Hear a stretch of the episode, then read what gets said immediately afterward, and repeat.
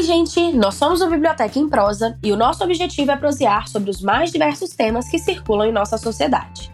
É importante? Simbora prosear sobre. Eu sou Fernanda Nader. Eu sou Marina Lopes e o episódio de hoje é sobre João Cabral de Melo Neto.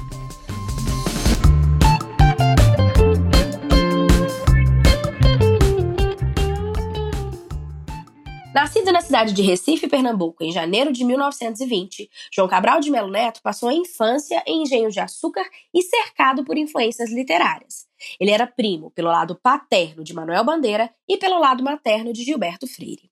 Nos anos 40, João Cabral vai ao Rio de Janeiro e conhece Murilo Mendes, que é quem vai levá-lo a conhecer Carlos Drummond de Andrade e também a participar das reuniões com os grandes intelectuais da época. Em 1945, dá início à sua carreira diplomática, a qual vai levá-lo a morar fora do Brasil. Em paralelo à diplomacia, João Cabral desenvolve sua escrita que viria a marcar o cenário da literatura brasileira. Autor de Morte e Vida Severina, Educação pela Pedra e o Rio, João Cabral foi imortalizado pela Academia Brasileira de Letras em 1968 e é dono de uma poesia de pedra, áspera, dura e pesada, como a vida dos retirantes que aparecem acompanhando Severino. Mas não pense que, por ser assim, ele deixa de mostrar uma sensibilidade singular ao tratar desses temas tão concretos. É sobre a escrita do engenheiro da palavra que falaremos hoje, e como não há melhor forma de começar uma conversa, vamos à leitura de um poema.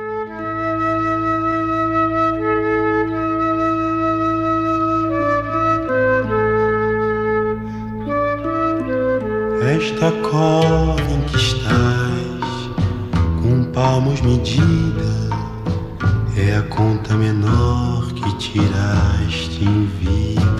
É a conta menor que tiraste em vida. Descendo amanhã, João Cabral de Melo Neto. Um galo sozinho não tece uma manhã.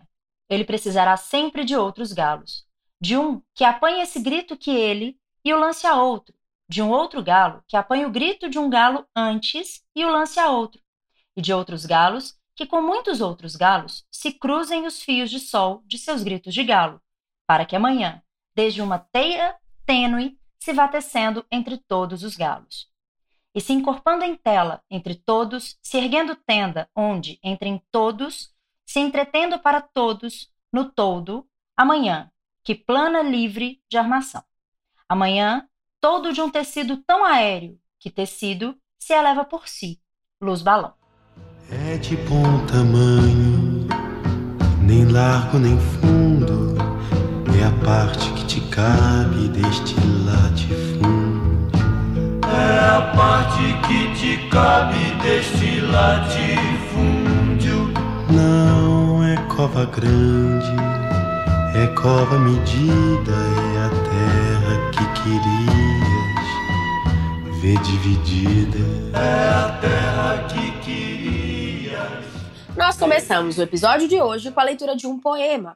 É, nós temos uma série de episódios né, sobre autores da literatura brasileira.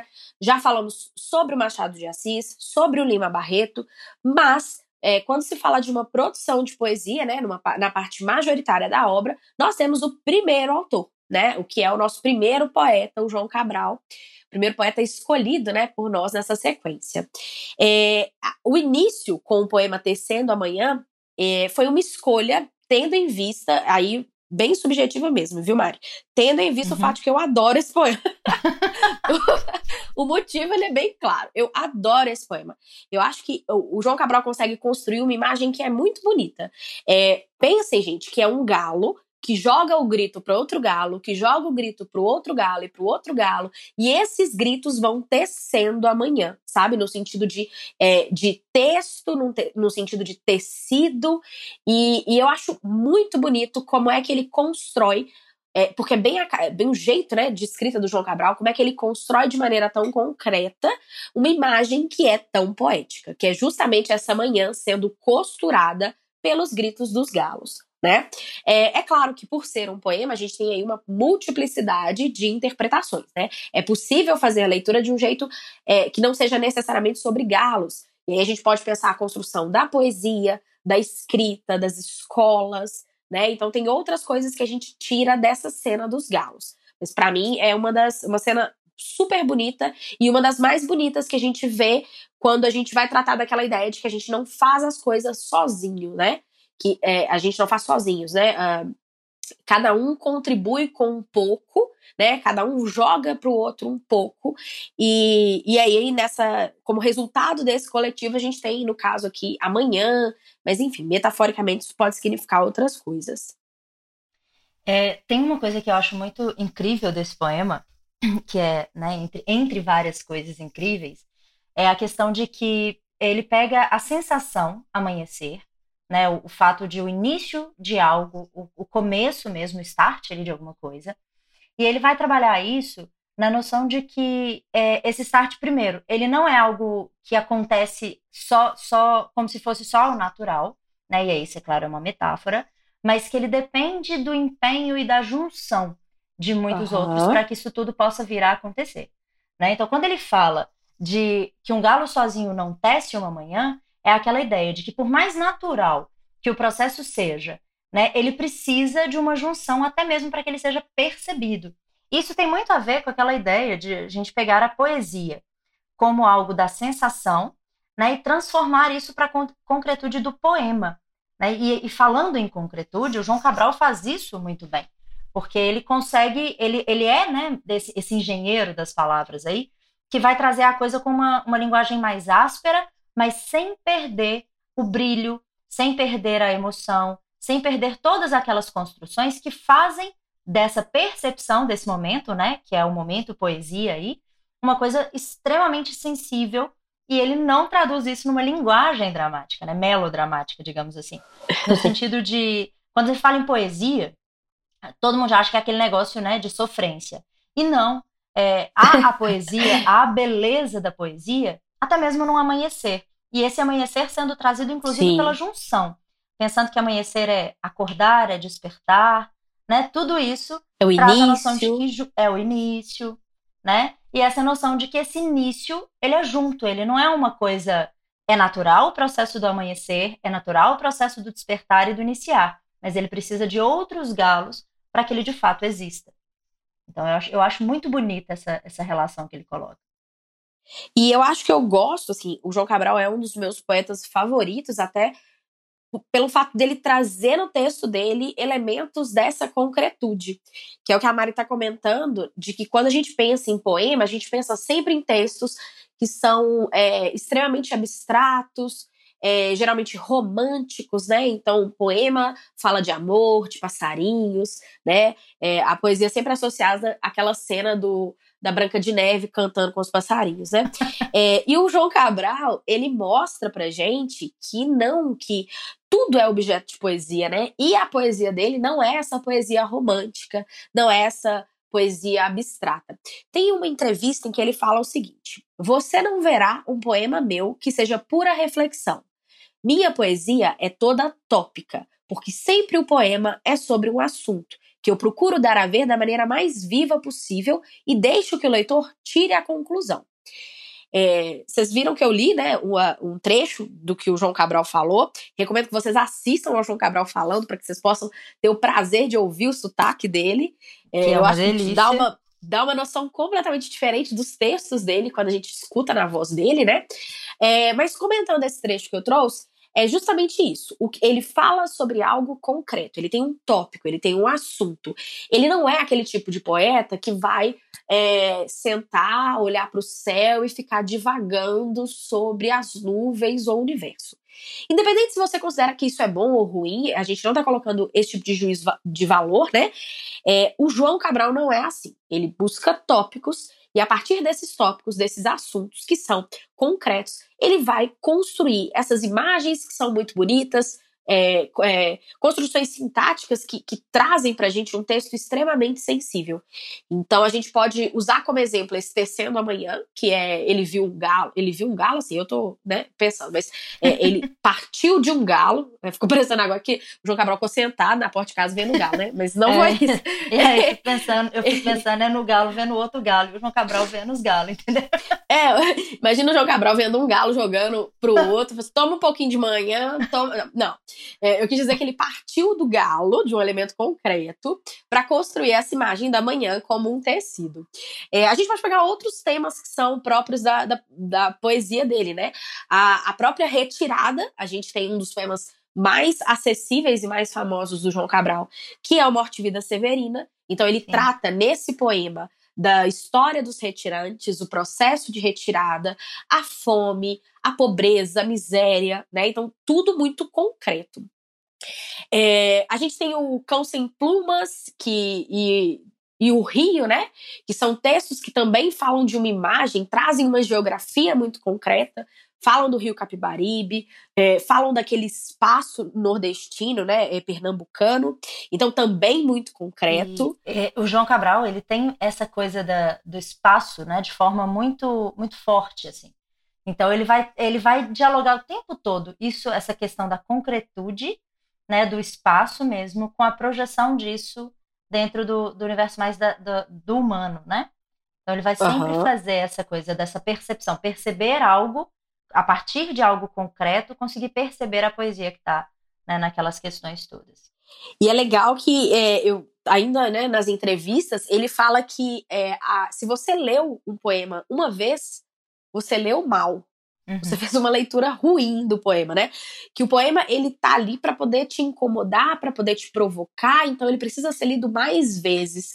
Talvez até por isso, né? Por causa desse trabalho, desse engenho que ele coloca na produção dos textos, ele tenha sido é, recebido, né? O apelido de engenheiro da palavra. Sim. É justamente para entender que cada elemento que ele coloca no texto, é, ele fala muito de pedra e concreto. Eu acho que isso também é significativo para pensar a palavra engenheiro. Mas assim, para além das, dessas essas temáticas, cada elemento, cada frase, cada palavra são pensados e calculados. E aí pensa, é, a gente pode pensar né, numa métrica muito singular, é, todas as palavras, a forma como ele constrói né, as ideias, tudo isso muito calculado para que esse é, para que esse poema né, seja de fato um texto que fique, que marque, é, que traga essas imagens, esse tópico, essa concretude. Até, Mari, para falar de amor, eu acho ele extremamente pesado, né? Sim. Eu lembro do, dos Três Mal Amados, que eu acho que é um dos poemas de amor que eu mais gosto, mas ao mesmo tempo que ele é um poema de amor, né? Ele é uma ele tem uma intertextualidade com, com o Drummond, é, mas ao mesmo tempo que ele é um poema de amor, eu acho que ele é um, um tapa, né? Um, sabe? É um Porque, soco, assim, às vezes né, a gente mesmo? lê um poema de amor, é. A gente lê um poema de amor e fica assim. Ai, suspirando, sabe? Fala assim, não, vou colocar de legenda na minha foto com o mozão, né? É, não, isso não vai acontecer com o João Cabral. Vou mandar, vou mandar pro crush, porque eu tenho certeza de que, não, ele vai ficar encantado. Quando, quando eu li esse Os Três Mal Amados, e eu até separei um pedacinho aqui pra, ler nesse, nesse episódio, mas a sensação que eu tenho é de soco, de, do amor de um jeito muito forte, muito muito pesado, né? E, e, enfim, peraí que eu vou pegar um pedaço. Tá, o João Cabral, enquanto você vai pegando aí, só comentar aqui. O João Cabral, ele tem muito essa coisa da, desse engenho, né? E aí Nesse ponto, ele vai inclusive se, se aproximar bastante da ideia, né, gente? É, da ideia dos parnasianos, né, do final do século do século XIX, é, em que eles eram trabalhados como os ourives, né? Então aquelas pessoas que pegavam e entendiam a palavra como algo a ser trabalhado, algo a ser algo a ser entalhado mesmo, né? Então é aquela coisa do trabalho manual mesmo, de pegar, de transformar, de perceber, de refazer né? Então ele tem muito essa coisa de, de a palavra ser de fato o seu, a sua matéria de trabalho, né? E aí então ele vai conseguir trazer toda essa percepção e essa perspectiva da, do trabalho manual mesmo, né, que veio desses parnasianos, exatamente para poder construir essa ideia de que o texto ele é algo de matéria. É, a, a coisa da, da emoção, da percepção, ela vai ser exatamente percebida e sentida nessas várias vezes que a gente vai encontrando com o texto. Porque nós estamos em constante, em constante transformação, né? Então, se nós estamos em transformação, quando a gente pega um texto e percebe esse texto cada hora de uma forma, ele vai ser a nossa contribuição. Essas formas, elas são as nossas contribuições para, esse para, para, para a existência daquele texto, né? Enquanto o trabalho mais de, de escrita, de entalho, né, uma coisa mais do ourive, aquele que pega uma coisa bruta e transforma numa joia, né, é, que é a, a, a ideia dos parnasianos, o João Cabral vai trazer exatamente esse ponto.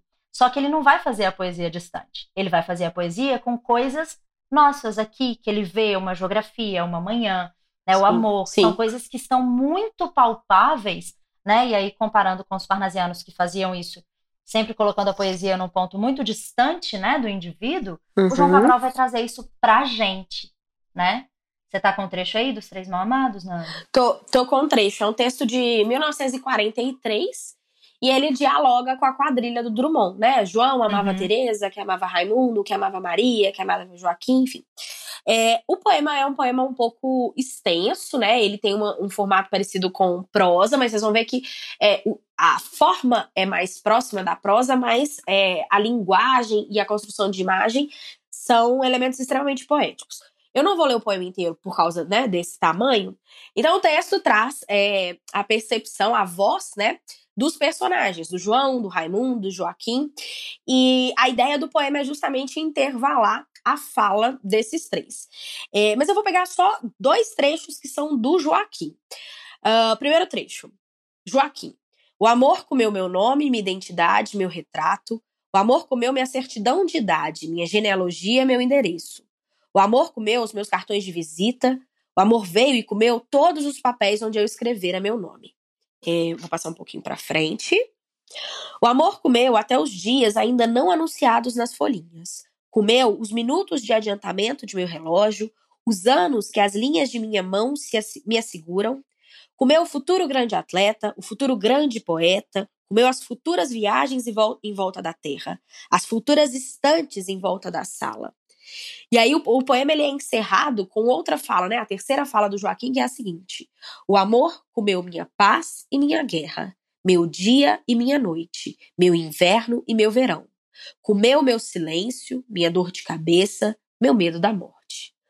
Gente, pelo amor de é Deus. É bonito pra caramba, gente. Não tem condição, não. Esse poema tem... do João Cabral, ele é Olha, não dá pra ver, tô completamente arrupiada. É, bem mineira mesmo.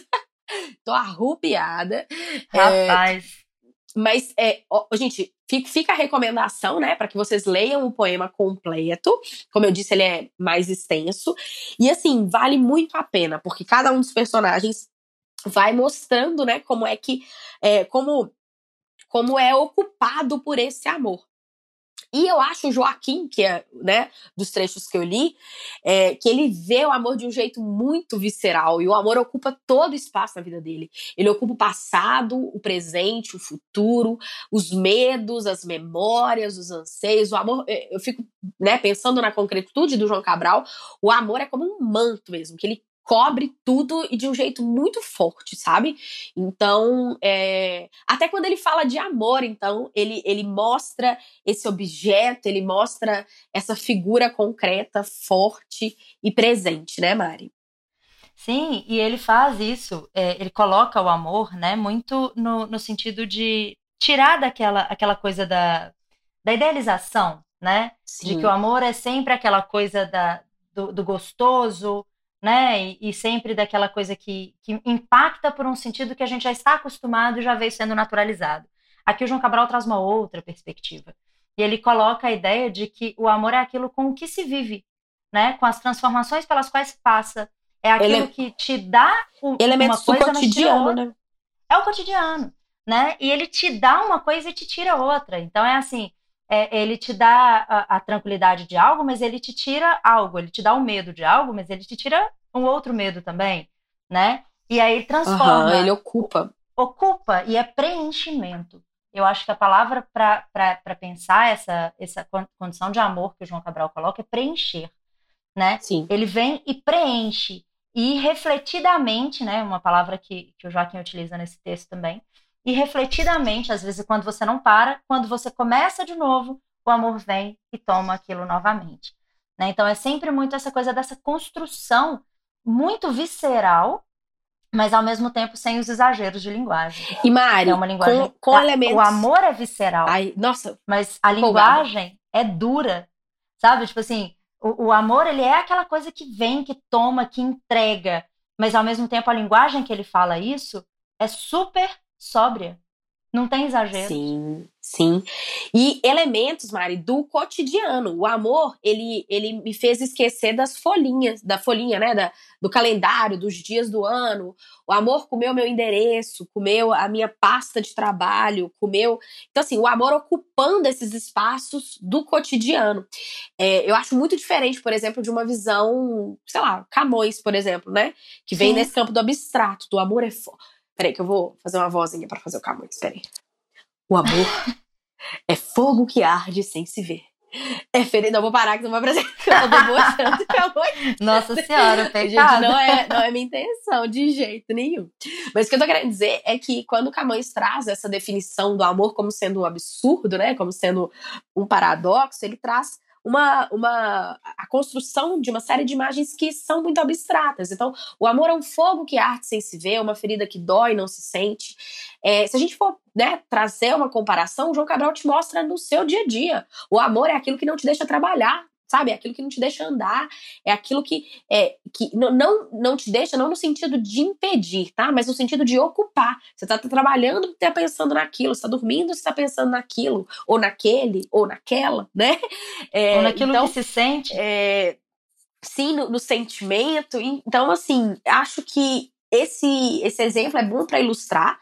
E aí eu vou aproveitar, Mari, que você falou da dureza e da aspereza da linguagem, para que a gente comece a falar um pouco da, da linguagem e da forma dos poemas do João Cabral. Mas antes então, de você fazer isso, sim. eu queria só fazer um outro paralelo que aí vai, vai, vai puxar exatamente para esse ponto. A gente, eu falei mais cedo um pouquinho sobre a questão da, da referência do João Cabral com os parnasianos, né? O quanto essa, esse trabalho de, de forma, né, de ser o engenheiro, de estar ali, de pegar a, a palavra matéria como matéria, né? O tanto que isso é impactante, assim. E aí, pegando o mesmo tema, amor, né? Porque amor você vai achar em qualquer hora da poesia, em qualquer escola literária, em qualquer coisa. É, o Olavo Bilac, ele faz um poema também em que ele fala é, sobre conversar com as estrelas. Ai. E ele define o amor como é um poema lindíssimo, Eu acho né? Lindo. Ele tem outra conotação, chama Via Láctea, inclusive. Ele tem outra conotação e tal, mas ele tem a ideia de que para entender o amor é preciso ouvir as estrelas. Olha o nível de abstração, né? É, um, Olavo Bilac, trabalha o amor como aquilo que é do ouvir as estrelas. João Cabral, o amor é aquilo que come a folhinha, é aquilo que tira meu nome, é aquilo que me envolve e me tira inclusive o medo da morte. Sim. Percebe como a, a, colocação ela é muito diferente. Não estou dizendo que um é melhor ou mais bonito que o outro. Eu acho que isso cada um vai sentir e essa é a beleza da poesia.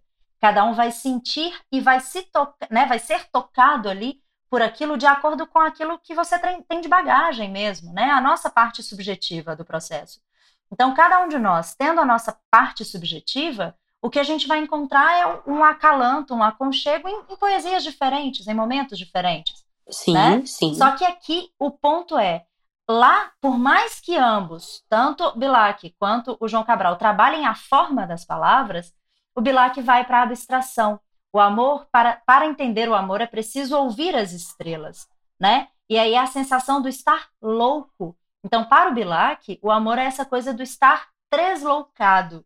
Já para o João Cabral, a ideia é aquilo que é o meu cotidiano, é aquilo que me envolve, é aquilo que me perde e me encontra, né, dentro da, do meu cotidiano. E aí é por isso que é importante a gente puxar essa linguagem dele, como essa coisa da aspereza, porque é nesse ponto que o engenheiro João Cabral vai se distanciar permanentemente, né, dos parnasianos. Mari, você falou três loucado. É, eu lembro que quando eu, eu, gosto muito desse poema, né? Do Hora de Reis, Ouvir Estrelas e tal. Sim. É, mas o, pra mim, eu fico pensando assim, gente, um dia na minha vida eu queria falar a palavra tresloucado sabe? E, e, e não ficar estranho. Imagina eu conversando com alguém e falando assim, nossa, Marina, sua tresloucada. Tres... Sabe, meu sonho é conseguir trazer essa palavra pro meu dia a dia. E, e ainda, né, no poema do Bilac, né, ele tem uma parte da Divina Comédia Humana do Belchior, é, o Belchior canta, né, esse uhum. poema. Então, é um poema extremamente bonito, fica como recomendação para vocês. Então, Olavo Bilac e Belchior com a Divina Comédia Humana. É, e aí, já falando dessa questão da forma, né, é, complementando, né, e dando sequência à nossa conversa, O, o João Cabral, portanto, ele é o sujeito da pedra, né? A, a, eu sinto que os poemas dele têm a concretude, a força e a aspereza de uma pedra. É, e aí, pensando na linguagem em específico, a gente tem é, ele se, é, tra, travando ali uma guerra, né? Um, enfim, ele indo contra a melodia, a fluidez das palavras e das, da leitura. Então é um poeta que é, tem o, o predomínio né, do uso de consoantes, de um texto mais truncado, sabe? De uma leitura mais áspera e mais truncada. Ele ainda fala que quando o, o poema, o texto tem uma fluidez, né? Você vai sendo levado pelaquela melodia e se esquece do que tá ali.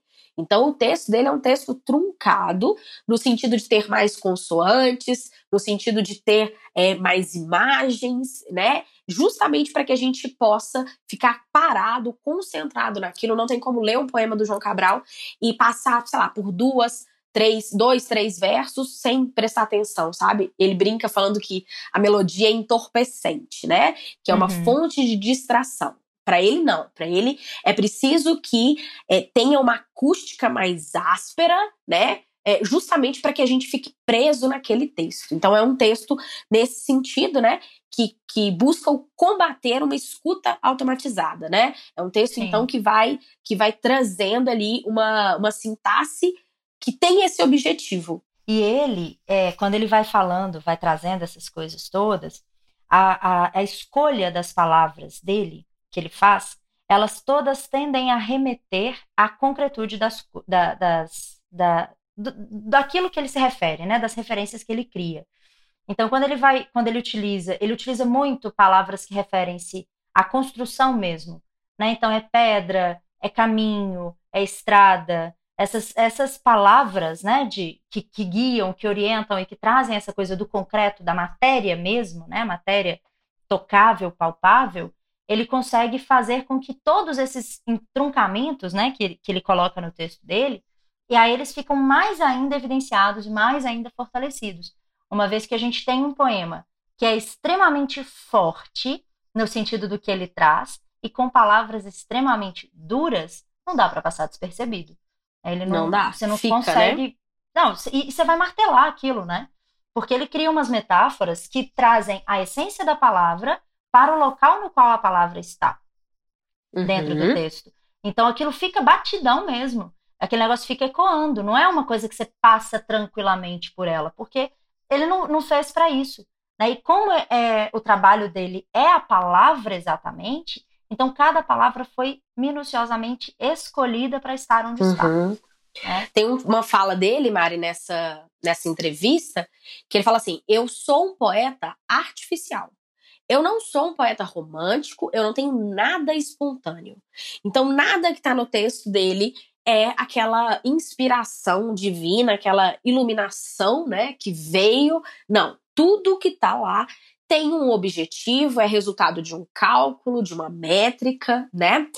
É, e aí, vou pegar um, um, outro trecho dele que ele fala o seguinte: para o ouvido brasileiro, o verso de oito sílabas, sobretudo se você não acentua a quarta sílaba, soa como prosa, de forma que eu procuro fazer o verso mais próximo da prosa possível. E aí, por que eu tô pegando esse, esse trecho?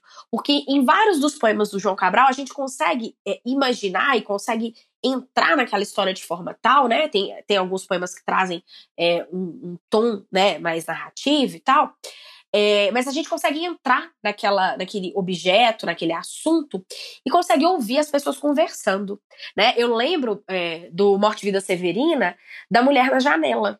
Sim. A Mulher na Janela, ela fala, ela, na verdade, o Severino, né, chega à Mulher da Janela, faz uma pergunta, ela responde, ele pergunta de novo, ela responde.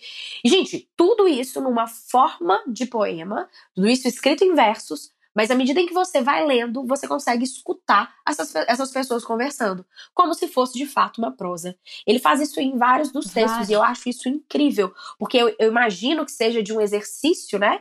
É bastante complicada. É preciso você ter. É, é, ele fala que é contra as melodias e tudo mais, mas é, é preciso uhum. ter um uhum. ouvido bem apurado para você conseguir perceber de que forma vai a, a, a, composição daquele texto, a organização das sílabas poéticas, o tamanho dos versos, né? Então, de que forma tudo isso vai corroborar para parecer uma, uma conversa. E ele faz isso, Nanda, e isso é um, uma característica, inclusive, diferenciada, né? Porque não era assim que se via a poesia. Alguns já tinham trazido essa noção de um poema, né, desse gênero híbrido, em que você tem a, a, o gênero lírico e o gênero narrativo, ou você tem o gênero lírico e o gênero dramático, como é o caso do Morte e Vida, né, que é, trabalha nessa ideia de fazer como se fosse um teatro mesmo, né, diálogo uhum. o tempo todo. É, dentro disso, a gente tem também a, a construção de que essas, essas experimentações de forma, elas são também inovadoras. E aí isso tem muito a ver com a localização do João Cabral dentro do cenário literário brasileiro, né? João Cabral está ali, geração de 45, pós Segunda Guerra Mundial, ele ele tá na mesma geração de Clarice e de Guimarães Rosa, que são outros dois mestres dessa linguagem, mas com outra pegada, né, que não é essa pegada da dureza, da aspereza do João Cabral. Inclusive, com a Lispector, o João Cabral tinha uma relação de proximidade muito grande, né, enquanto seres mesmo. E aí você vê que a poesia do, do, do João Cabral, ela vai buscar, sim, esse encontro entre o que, que é o gênero lírico e o que, que seriam essas outras misturas, né, para poder se pensar a poesia de uma outra forma. Né? Poesia é sim diálogo, poesia é sim uma história, poesia é sim né, o encontro ali daquilo tudo que é para o ser humano dentro do seu cotidiano, algo que possa ser aplicado para vários humanos também. Né? Então não tem aquela coisa do, da individualidade. Cada um de nós vai sentir de uma forma, mas cada um de nós também se identifica de uma forma. É como se ele trouxesse angústias e alegorias e questões construídas de um que podem ser aplicadas a vários. Né? Isso é muito característico da geração de 45, a ideia de trazer o regional aplicado ao universal, né, que é o, o, um dos pontos de diferença do romance de 30, que é regionalista, para a geração de 45, que é exatamente esse ponto de apesar de ele tocar no regionalismo, apesar de ele localizar, né, alguns dos seus das suas vozes e dos seus personagens em alguma medida no sertão nordestino, por exemplo, as, as coisas que são trabalhadas lá não servem só àqueles homens, elas guardam nelas uma universalidade muito grande né, que são as angústias, os quereres, as percepções, as vivências, as durezas da vida, né, todas elas aplicadas a vários outros humanos. Então, trazer essa condição daquilo que é regional aplicado a uma universalidade é também uma das formas que o João Cabral encontra de, de construir, né, utilizando aí a relação do engenheiro, de construir aquilo que seria de fato a poesia, né? Sim, e acho que faz de um jeito extremamente singular, né? Por isso que é, tem o espaço que tem, né? Foi é, imortalizado pela academia é, em 1968 e é extremamente reconhecido até hoje, justamente por essa obra tão singular e tão significativa, por, esse, é, por essa identidade que ele traz para os textos dele, né? Então, gente, a poesia do João Cabral é extremamente recomendada. É, eu sei que ele já foi cobrado em alguns vestibulares, em algumas provas e concursos, mas independente disso, tá? É uma poesia para leitura no seu dia a dia. É, eu recomendo, como nós já comentamos aqui, uh, Tecendo Amanhã, recomendo Os Três Mal Amados, que é, assim, de uma perfeição absurda. E, Mari, eu tenho certeza que você também recomenda junto comigo Morte e Vida Severina. Com certeza. Que é, está longe de ser o poema favorito do João Cabral, ele mesmo já falou várias vezes, que foi um poema feito sob encomenda, né? Então uhum. ele, ele, fez um alto de Natal. É, e ele fez dentro de um tempo é, pré-determinado e com esse objetivo de ser é, uma encomenda. Então, não é algo que. Não, é, o resultado do poema e o poema em si não é algo que ele ama, que ele amava, né? De paixão e falava assim: minha melhor obra. Porém, eu falo. Se ele não fala, eu vou falar. é. é a melhor obra do universo. Cara, é um dos poemas mais bonitos, sem dúvida. Sim. É um dos poemas Sim. mais bonitos que eu já li. E ele, eu acho engraçado, assim, que da obra dele, né, é um dos poemas de leitura mais simples, né? No sentido de que ele é acessível, de que a gente não fica é, é, pensando muito nas imagens e recursos nem nada. Então é um poema simples para ser simples. É, mas traz uma mensagem que é muito maravilhosa. Então, recomendo, para além dos outros que eu comentei, o Morte e Vida Severina que inclusive, né, foi, foi musicado, né, a gente tem é, um disco do Chico Buarque, em que ele traz as músicas, ele, ele, na verdade ele transforma trechos do poema em músicas, justamente para a composição dessa, dessa obra teatral, né, de um alto. Uh, o João Cabral, lembra? Ele é contra as melodias e músicas. Ele elogiou Chico Buarque no sentido de falar assim, ele conseguiu musicar sem mudar a métrica. Então, a gente tem aí dois mestres envolvidos, né? Que é o Chico tendo em vista as músicas e o João Cabral tendo em vista esse texto perfeito. Então, assim, mais do que recomendável, leiam, que eu tenho certeza de que vocês vão gostar muito. É, e o, o Morte e Vida, ele tem uma importância muito grande no cenário, né? Ele aparece sempre em provas, ele aparece sempre em questões mesmo, né? Até mesmo descontextualizados, só trechos e tal. E é um, um texto de, de, de, muito impacto também, né? Então, eu acho que é uma leitura que deve ser feita, assim, para, aí para os amantes né, de, de poesia que estão com a gente. É, deve, ser fei deve ser feita, sim, essa leitura, porque é um texto de... E, e é um texto que traz um, uma linguagem de, de geografia muito forte, ele vai trazer né, toda a beleza do Sim. espaço aplicada a essa linguagem áspera, a essa linguagem dura, a essa linguagem né, extremamente metrificada, extremamente pensada nos seus mínimos detalhes, e ele vai trazer é, toda, toda a completude ali daquilo que seria o espaço geográfico e também aquilo que seriam as percepções dos indivíduos. Então ele consegue juntar geografia e ser humano dentro de uma linguagem áspera, dentro de uma linguagem que é sim pensada, metrificada e exatamente para trazer ali toda uma, uma visão de uma realidade desses indivíduos que estão ali, né, e até mesmo alegorizando eles, pensando numa estrutura que seria mais humana, né? Então, assim, é um, um... E fora isso, gente, ler João Cabral é uma experiência para não se ler uma vez só, mas se voltar a ler João Cabral e se lendo João Cabral, né? Porque ele vai trazer exatamente uma percepção muito incrível daquilo que seriam as, as condições, né? do humano, as percepções todas, numa linguagem que vale a pena ser conhecida, que vale a pena ser percebida. Né? Porque a gente fala essa coisa da aspereza e a gente só vai entender a aspereza quando a gente está diante dela. Então, vale muito a pena pensar e perceber o que seria essa linguagem cabralina aí, né, dentro desse cenário literário. Fica aqui a nossa recomendação. Leiam, se deliciem com João Cabral de Melo Neto e depois conta pra gente. Ô Mari, e aí, só pra fechar, que eu, que eu tô, tô te ouvindo e pensando, você comentou assim, é, para vocês que são amantes de poesia, recomendo não sei o quê. É, e aí eu quero recomendar para aqueles que não são, porque se a gente tem, às vezes, tem uma. quando a gente pensa em leitura de poema, né? A gente tem, às vezes, um, um, bloqueio que vem da dificuldade e da não familiaridade com a linguagem poética. O que torna a leitura dos poemas né, é, um, uma atividade mais densa e mais complicada.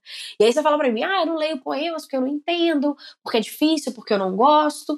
Então, para você também que está pensando isso, recomendo a leitura do Morte e Vida, até porque, é, como nós já comentamos, é, um dos objetivos do João Cabral é que a gente pudesse escutar as pessoas conversando, que tivesse esse tom teatral. Então, eu tenho certeza de que vai ser aí uma ponte para outros poemas e que você vai gostar muito. Então é isso. Chegamos ao final de mais uma prosa e a gente espera ter contribuído com novas reflexões sobre isso, mas não encerrar de forma nenhuma. Você pode acompanhar outras discussões também pela nossa página do Instagram, arroba Biblioteca em Prosa. Até a próxima, gente. Obrigada. Beijo. Beijo.